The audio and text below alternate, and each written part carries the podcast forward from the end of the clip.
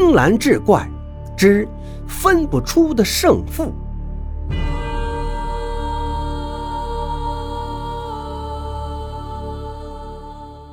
话说，在一座静谧的山谷中，有一棵巨大的榕树，榕树底下摆着个棋盘，两个老头盘腿对坐，一人白衣，一人黑衣。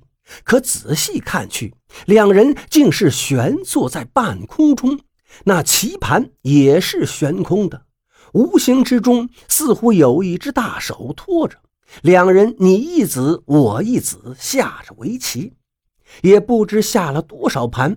棋盘之上，黑衣老头所持黑子落下，黑子连成一条巨蛇，蛇身缠住一大片白子，蛇头下落。咬掉了白子的龙头，黑衣老头得意的一笑，正准备嘲讽一下白衣老头，谁知白衣老头冷哼一声，白子一落，棋盘上看似被分割成数块的白子，居然化成了一张大网，反过来包住了巨蛇。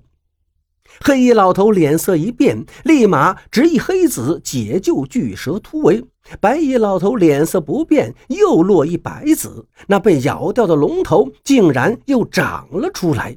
黑子形成的巨蛇看起来是岌岌可危，哪知黑衣老头也是不慌不忙，嘿嘿一笑，说了句：“你中计了。”手中黑子一落，巨蛇掉过头来与白子拼了个同归于尽。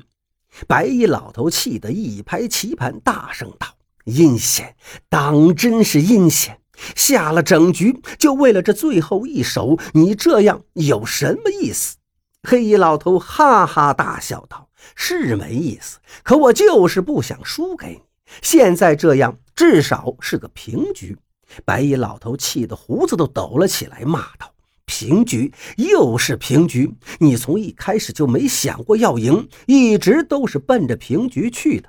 我们下了两百年的棋了，整整下了三万盘，三万盘全是平局。你是想把我俩活活耗死在这里吗？”黑衣老头不甘示弱，大声道：“你有本事就下赢我呀！赢不了就开始撒泼耍赖骂人吗？”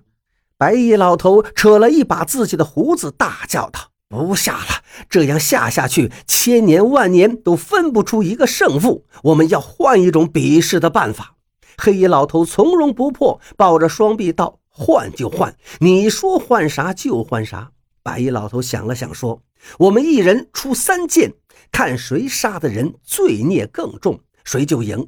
这样总不会平局了吧？”黑衣老头点点头，说：“好。”我先来说完，他高举一手，凭空就多出了一把宝剑。随后，他一步跨出万里，回来之后手里提着一颗人头。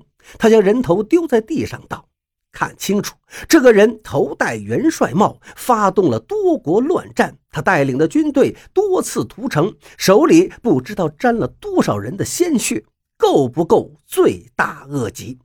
白衣老头看到此人身上的确缠绕着几十万的亡魂，他点了点头，却突然笑了，伸手就往凭空一抓，竟抓出个身穿黄袍的人。他捏着这人的脑袋，这人瞬间眼神呆滞，问什么说什么。白衣老头问道：“你是谁？”那人张口说道：“我乃大齐皇帝。”白衣老头接着问：“看到这地上的头颅了吗？你认识吗？”那人机械地开口道：“认识，这人是我大齐的元帅，用兵如神，武艺高强。我命令他每一个月必须屠掉一个城池，他做得很好。”白衣老头哈哈一笑，对着黑衣老头说道：“怎么样？这才是罪魁祸首，看我一剑杀了他！”黑衣老头连忙阻止，问那人道：“你为什么要一个月屠杀一城之人？”那人开口道：“因为我心爱的贵妃娘娘，她喜欢看到人死的样子。她说，花朵凋零的时候才是最美丽的。我能满足她所有的愿望，只要她开心。”白衣老头一听，便知大事不妙。果然，黑衣老头已抓来了一个衣着暴露的狐媚女子。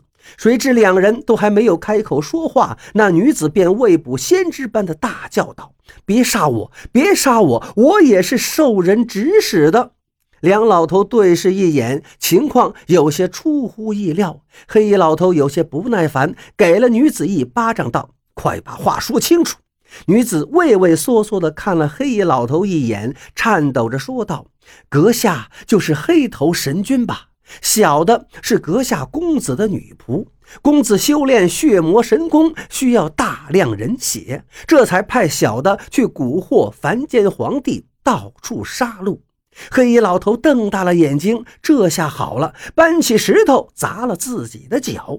白衣老头冷冷一笑，一抬手就抓来了一个瘾君子一般的男子，正是黑衣老头的儿子。黑衣老头质问自己的儿子为什么要堕入魔道，男子面无表情，嗤笑道：“您可真是贵人多忘事呀！是谁说我是个废物，让我滚出家门的？”黑衣老头脸色一黑，他想起来了，四百年前他将自己的儿子赶出了家门，只因他修炼不了自己的独门功法。当时自己还放下狠话，说儿子是个废物，只适合修炼魔道邪功。